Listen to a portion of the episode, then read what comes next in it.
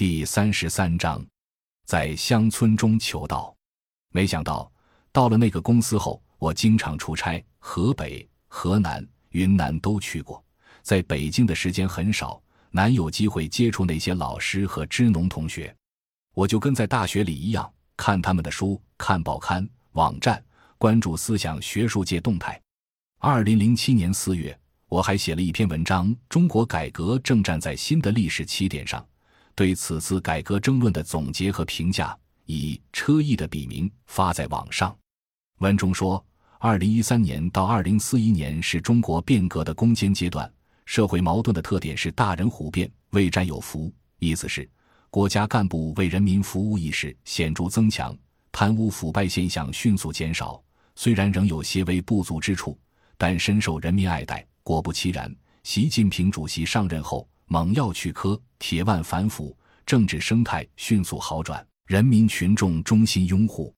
二零零八年，公司新来了一个叫梁祥宇的同事，聊天中他说，有个叫吴峰恒的参加了支农，他们在北京温泉村有个机构，叫做梁树明乡村建设中心。说这话的时候，我还在河南，但我当年年底就辞职到了北京。找到了温泉村的梁树明乡村建设中心，在中心接待我的是何志雄和王盼，他们问了我的情况，我也了解了中心的情况，知道温铁军老师是精神引导者，知道每年都有人才计划，现在是第四期，下一期第五期我可以参加。过了几天，刘老师又找我谈了话，算是面试吧。他问了我一个问题：你觉得农村好还是城市好？我说各有好处，农村环境好，但是挣钱、上学、看病不方便，城市相反。他说也对，也不对。现在是这个样子，那是因为人才都从农村跑到城市去了。如果大学生、青年人才能回到乡村建设乡村，农村就没有你说的那些坏处了。我心里想，这可能就是刘老师做农村发展人才培养计划项目的原因吧。这一次谈话，我有种找到了组织的感觉，从此开始了我的乡间生活。大四的时候，我虽然下决心要走追求道德的路，但是路在哪里、怎么走，我还不知道。具体疑问是，对历史社会内部的力量构成和相互关系，如王道和霸道的关系、道统的传承谱系等，还不明白。更重要的是，对当代社会非常懵懂。我要追求道德。在当今社会，谁是老师和朋友，我都不知道。我是带着这些疑问加入人才计划的。在顺平试验区的一年里，李汉昭、刘秋菊、张志伟、葛玉桃和我五个五期学员，跟着德斌、张可两个三期、四期学员，协助四个村子的农民做合作社：柴各庄的于阿姨等人，小水村的葛叔等人，史家沟的杨阿姨等人，康关的赵叔等人。于阿姨。杨阿姨、葛叔他们年纪大了，曾经因看不惯村干部贪污上访过。刘老师劝他们不要上访，转回来建设自己的家乡。我们帮他们搞了农资店，养了一些羊，还有资金互助等，挣钱不多，他们倒也安心。遗憾的是，始终没有做大。康官的赵叔不是上访出身，四十多岁，正当壮年，原来做一点小生意，有经济头脑。我们协助他承包了几百亩山地。种了树，养了鸡，一个小农场，现在还在经营，效益还不错。前半年，我们主要在柴各庄和小水村花了不少精力，但是感觉工作很难推进。上访团队转型成的合作社，没有做经济建设的能力，内部还有一些矛盾，所以下半年开始我就去康关住了。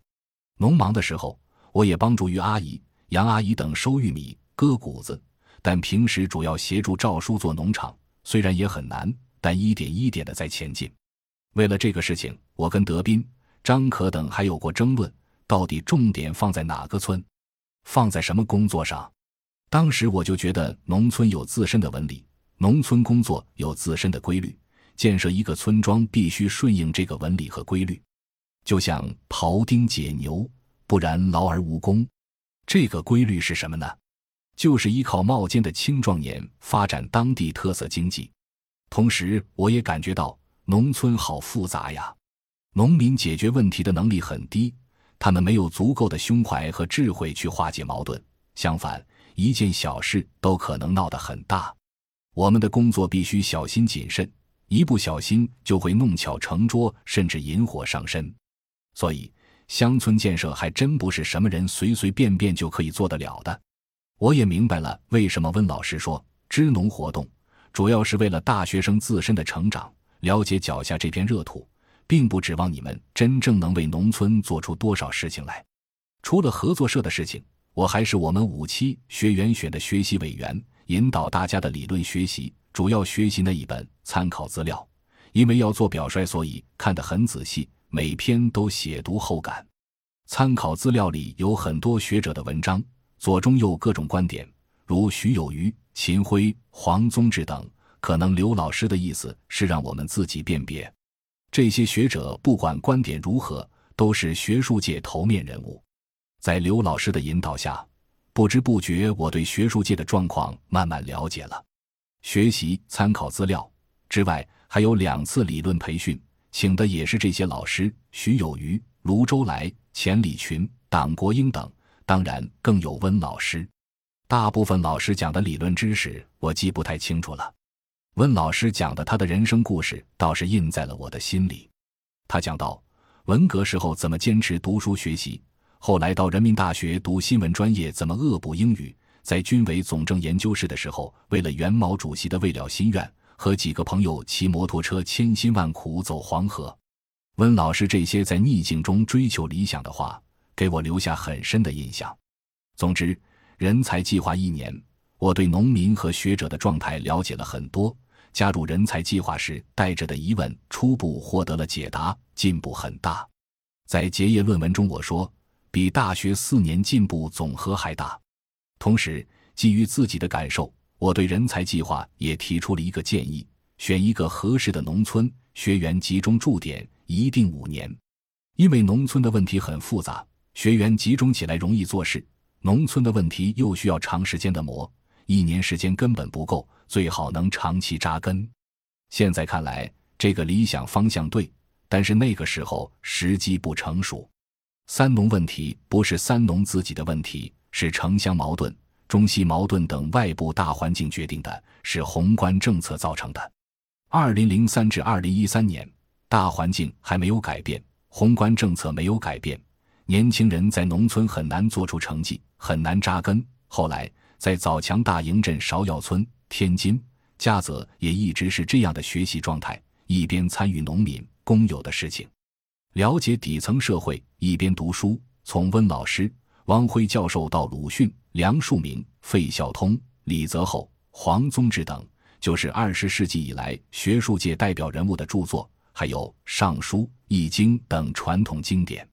这样一直学习，差不多到二零一三年加入人才计划的时候，带着的疑惑：历史社会内部的力量构成和相互关系是什么样的？我要追求道德，在当今社会，谁是老师和朋友，基本弄明白了。可以说，人才计划五年的学习给了我答案。为此，我写了一篇文章《清末以来百年历史图景重构》，发表在嘉泽基山书院内部刊物《相见与自觉》上。编辑了一本文集《百年经世文编》，而且特意请教了温老师、黄宗治老师和汪辉老师。黄宗治老师说：“取其形式，保其深邃。”温老师说：“甚合无异。”老师们的鼓励给了我信心。以这篇文章为标志，五年前加入人才计划的时候带着的理论疑惑基本上解决了。这几年里，温老师、汪辉老师等的著作我仔细研读。向他们请教疑难，让我具备了宽阔的历史视野。人才计划的同学、乡间青年人都是益友，还有传统文化圈子里曾为书老师等亦师亦友。自己的老师就是温老师、汪辉教授等学者，朋友是人才计划的同行，以及其他具有家国情怀和底层关怀的优秀青年人。我这五年（二零零九至二零一三年）的学习成长。跟梁漱溟乡村建设中心老师们和同学们的引导分不开，尤其是刘老师，他一直为我的理论学习提供帮助，给我介绍文章、介绍书、介绍老师，学术上允许甚至鼓励我跟他辩论。他是一位好老师，现在他不在了，我很怀念他。在二零一三年，以理论探索为主的学习阶段基本结束了，今后理论探索会继续，但到了转入实践探索的人生阶段，我要沿着尧、舜、禹、汤、文王、孔子、孟子以及慧能、百丈等古圣先贤走过的路，自觉觉人，响应习主席的号召，跟着温老师等乡建老师和人才计划的朋友们做农民的组织工作、合作社的工作。化解三农的问题，助力乡村振兴。感谢您的收听，本集已经播讲完毕。喜欢请订阅专辑，关注主播主页，更多精彩内容等着你。